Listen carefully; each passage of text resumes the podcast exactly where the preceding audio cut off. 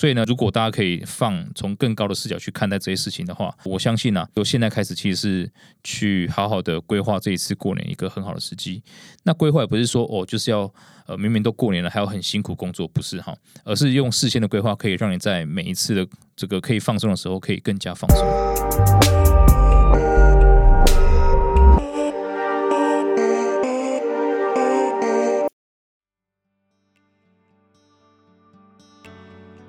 Hello，各位伙伴，大家好。现在的时间是二零二二年一月六号的下午三点四十二分。你现在收听的是深 V 一口气。大家好，我是乌有。转眼间就到了二零二二年啦，而接下来最大的活动，我相信大家真的期待了，就是我们的农历春节啦。那这一次年假长达九天，不知道大家有没有什么打算哈？其实每次在过年的时候，我发现有一个。状况就是过年之前的那一段时间，可能一个月的时间，大概可能因为有呃，比如说国历的年嘛，就是元旦跨年那一段时间嘛。再来呢，大家会开始安排年终啊，或者是尾牙，那就导致可能整个一月份就过年之前那一个月或两个月的时间都是非常开心。然后可能是处于一个非常兴奋的状态。那如果你的公司是有跟国外的客户做生意的话，我相信啊，应该可能从十二月份开始就会是蛮开心的时间哦，因为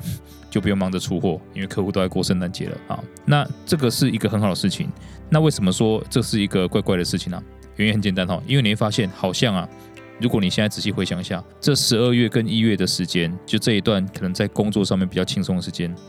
或比较放松的时间哈。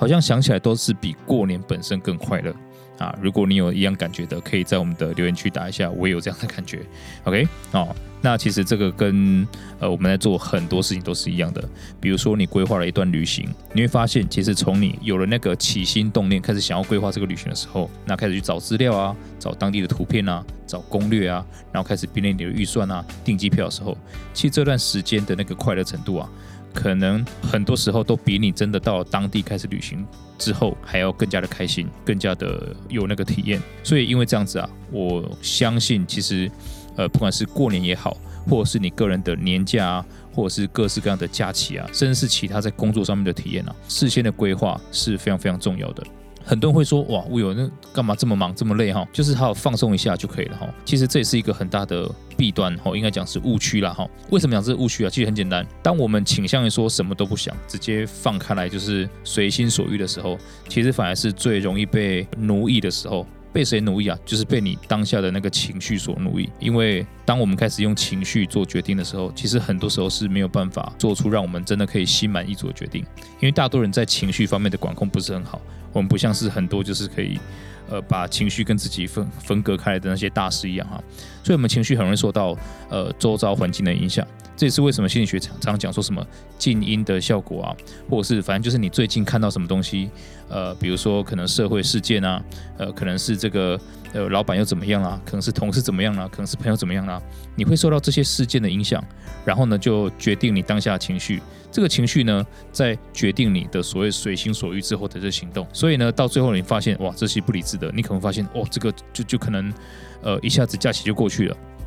举个简单例子来说，对于没有针对这些年假做规划的人，他们常常会因为可能是年终多领一点点开心。对吧？然后可能是年终就是很多 shopping 的行程啊，就是因为这个开心嘛，所以随心所欲。那很多可能是醉生梦死的行程，那或者是可能去度假等等的，就是很很多花钱的行程。那可能有一些可能年终不如他的同事的，或者是呢，呃，反正在过年之前呢、啊。有吃了一些闷亏，或者是心情不好被占便宜的这些伙伴们，他们可能就会在过年期间可能闷闷不乐，或者是有一些报复性的呃消费也好，耍废也好。那这些人，我相信在过完年之后，其实回到工作岗位上的时候，是要有一段时间去平复的。那如果是这样子的话，其实你会发现时间过得很快很快哈，因为你过完年，你上班之后需要时间平复，接着可能又到了可能。端午节又是一个连假，那你可能又耍废了一次，好，又再平复。接下来到了在国庆日啊，又再耍废一次。接着哇，很快的又到了这个圣诞节等等的。那如果这样子下去的话，其实发现这个节奏是很难去掌控的，一时间的情绪会呃影响你的假期，你假期休息的程度、恢复的程度，影响你的工作。你的工作如果需要恢复的话，哇，又在影响你在下一次之前的情绪啊，它是滚动下去的。所以呢，如果大家可以放从更高的视角去看待这些事情的话，我相信呢、啊，由现在开始其实是去好好的规划这一次过年一个很好的时机。那规划也不是说哦，就是要呃明明都过年了，还要很辛苦工作，不是哈，而是用事先的规划，可以让你在每一次的这个可以放松的时候，可以更加放松。好，因为最害怕的事情就是三心二意了。明明你是应该不要再回公司讯息的，呃，不要再回老板跟你讲新年快乐，你就不应该再回他嘛。但是你要回他，你要随时看一下手机。那其实这个反而会对你的整个呃可能行程大打折扣，所以事先做好规划，比如说就设定好你的这个讯息，春节或者是除夕夜，对吧？那几点几分就发给所有你要发的人，这个可以现在就开始做，对吧？它会自动发送。那你就在过年那两天可以就不要碰手机，对吧？顶多打开相机拍一拍小孩啊，拍一拍美丽的风景之类的。OK，那再来就是可能你有想见什么样的朋友，也可以在过年之前先做好这些安排啊。然后再来就是可能当然也会有想要吃东西啊、耍废的行程，也都很好哦。但是可以可能安排好，就是在某几天的晚上可以大吃特吃，可以多喝一点酒，可以跟家人好好的这个狂欢一下。好，但是呢，可能在最后这几天也要。呃，安排一些可以让自己慢慢的放松啊、充电的这个行程。我相信这样子做的话，你在喝的时候会喝得更开心，在吃的时候会吃得更开心，跟朋友见面的时候也会更加的去享受每一分每一秒。哦，因为如果说是那一种临时安排出来的话，会很容易觉得说啊，反正下次就会再见了。因为临时安排，那就突然间不知道说什么，那就最怕空气突然安静，就是这种状况。所以其实我觉得，如果可以事先安排的话，这些都可以先呃把它考虑进来。那么你就发现说，其实你过年的这个期间，呃，第一个你是很主动的在掌控你的时间，做你想做的事情。再第二个，也可以根据你在过年之后啊，你希望可以达到状态，有一个比较好的恢复。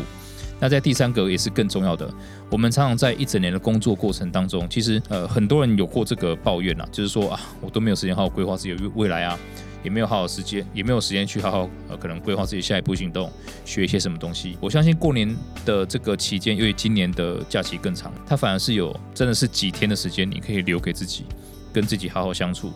跟自己约个会。那可能去看一本很好的书，比如像《原子习惯》，开始去重新设计你可能在过年之后，二零二二年你要的生活应该长什么样子。那就算不能够一次达到理想状态，那至少有一个总比完全没有好。如果你可以有这样的一个时间给自己，我相信啊，呃，对于你在过年之后的可能工作上面的恢复啊，生活上面的恢复啊，会更好更快。那也给在这个时候给自己，可能不只是精力上面充充电啊，哈，心灵上面可以充充电。我相信这会是一个很好的机会。那如果要做到这件事情的话，我们应该怎么开始去进行啊？其实这边有一个简单的流程可以分享给大家。好，所以比如说每次过年的时候，我通常会怎么做？或者是每一次有假期的时候，或像是可能要做年度目标啊、年度回顾的时候，我通常会做哪些事情？好，所以呢，其实因为我这个体系已经行之有年了哈，所以可能会比一般人还要再快速一点点，因为它已经流程化。但如果你是今年第一次要开始做这个事情的伙伴，呃，我这边有一个简单的步骤给大家。好，所以第一件事情，呃，希望大家先拿出一个笔记本啊，或者是至少哦你。电脑里面开一个档案夹出来，这个档案夹里面呢，就把你给自己可能大概三十分钟或一个小时时间啊，把你所有想做的事情全部打进去，OK？不限于说只有过年要做，就是任何你想做的事情，任何你要的东西都打进去啊。它可以远到可能你想要去环游世界啊，可能远到你以后希望可以成为一个厨师啊，远到可能就是你以后要在 anyway 再再买一个游艇啊等等都可以写。全部都写进去，写进去之后呢，当然你会发现啊，有大的有小的，小到可能你想要买发红包给爸妈，呃，可能要要发红包给小孩，可能要跟哪一个朋友见面，全部都写进来。OK，如果你一时之间想不完，没关系哦，你可能过个两三天，你至少知道现在你有新的想法，有想做的事情，你应该丢到哪里去。好，所以它就是一个很像梦想的收件箱一样。所以呢，你就是在先先有一个这个容器。当做说你想要做的事情的一个简单的记录的出口，OK？好，有了这个容器之后呢，你就可以开始去意识到，其实你的时间是很有限的。那因为这样子，你更加不能够有所谓随波逐流的决定。因为如果你现在想做的事情，你想得到的，你都做不了了，那你更别想说哦，我在做那些随波逐流的决定的时候，它可以带给你什么样满足的感觉？这是第一个非常重要的事情，这个叫有的放矢。好，随波就是无的放矢。好，那有这些事情之后，你就可以开始安排了。哦，就是在过年的时候，你有哪些事情是可以做的？里面一定有很多休闲类型的，就是单纯是可能要充电啊、放松啊、耍废的，非常好。那就可以安排到过年的时间了。所以在这个时期间，你就可以去好好的思考一下，把这个可能塞车考虑进来，把可能呃你去拜访亲友这些东西考虑进来。这是时间上面的预算，对吧？另外一个呢，就是在钱方面的预算，所以开始去罗列一下哦，你可能会发给谁谁谁什么多少钱的红包，现在就可以做预算了。OK，好，再来你可能要买什么样的东西，买什么样的礼物，这些也是现在先做好这个做好打算。那做这些打算的很重要原因就是，你要在过年的期间或者是其他时间呢，在放假的期间，尽可能的。把你的注意力放在享受当下这件事情。如果你要到那个时候才去算那个钱，我相信啊是一个很扫兴的，对吧？可能到了七大爷八这个七大叔八大姨家，哇，开始去算说我给他多少钱啊，或者是给爸妈多少钱。其实这个是会很中断你在享受当下的那个啊，因为你的大脑会瞬间回到比较深入的那个思考。我相信是不太好的哈。你也不用说到时候才来在那边烦说啊什么时候要回。呃，回工作的岗位啊，订高铁票等等的，哈，现在就把它规划好。OK，好，所以呢，现在你有了一个这个收件箱，你也有了这个大概就是需要做的事情，先把它挑出来了。那下一步就可以开始仔细的，可能去规划一下，你大概是要在哪一天发生什么事情。比如说，你希望在过年前三天就回家。对吧？那你现在就可以开始去跟你的同事商量，跟你的老板、主管商量，OK？那在第二天，你要跟你的大学朋友见面，呃，可能跟你的高中同学见面，或跟你的前男友、前女友见面啊，等等的啊，，anyway 都可以，OK？所以开始去排那个时间，但请记住了哈，其实这个时间就不用排得太紧凑啊，就是松散一点点，因为你要多留多一点时间，就是很 chill 啦，不用追求效率。好，那你可以去。呃，思考一下，就是在哪一天可能会有最多人，呃，你可以在那一天呢，就是尽可能的，呃，多放松一些些啊，就是那一天可能你可以大吃大喝的，OK？那在其他天你可能可以少吃一点点，或者是早早睡早起一点点。好，那再就是可能在最后的两三天的时间，你可以先做好就是收心的动作，可以开始先规划可能接下来要发生的事情。好，那再进阶一点点呢，你可以把放假之后开始工作的那一个月。大概会发生的重大事件先列出来，OK？我知道现在你去想这些有点扫兴啊，大多人放假就想说啊，过年之后什么先不要想，我先想过年就好。我知道这个是人之常情了哈。可是如果你真的可以在至少先把它写下来哈，在过年最后可能两天一天的时间先把它拿出来看一看，或者是现在开始啊，就是至少你要知道说，呃，你这个过年不是为了退休的哈，你这个过年是为了让你的明年。可能更加有冲劲、更加有动力的，那么我相信你在整个放松的节奏上面会更加倾向于让你接下来可以更有生产力，呃，效能更高，或者是有更高的目标、更好的动机。OK，啊，所以呢，这个是我在过年的时候呢，通常会做的方式。好，所以第一个列出你要做的事情，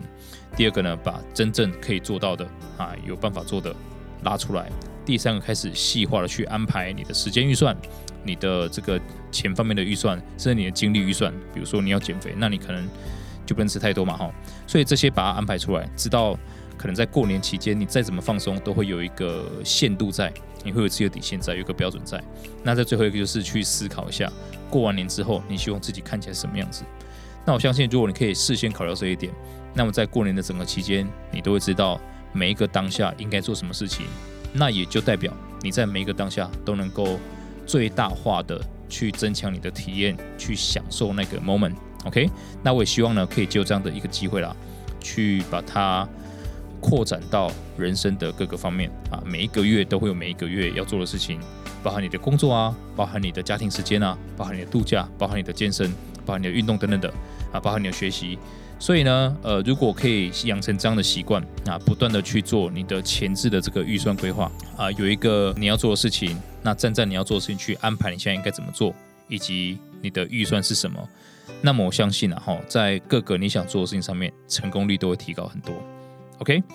好，所以呢，这个以上就是今天要跟大家分享的啊，过年之前我通常做什么事情呢？那我也非常非常期待大家都可以。呃，借由这一次过年的长假，给自己一个不一样的假期。那更进一步呢，也可以借由这一次长假，给自己不一样的未来。OK，以上就是今天的深 V 一口气。希望呢，在这个过年之前啊，你们听到这一集会对你们有收获。那也在这边祝大家新年快乐，虎年行大运，拜拜。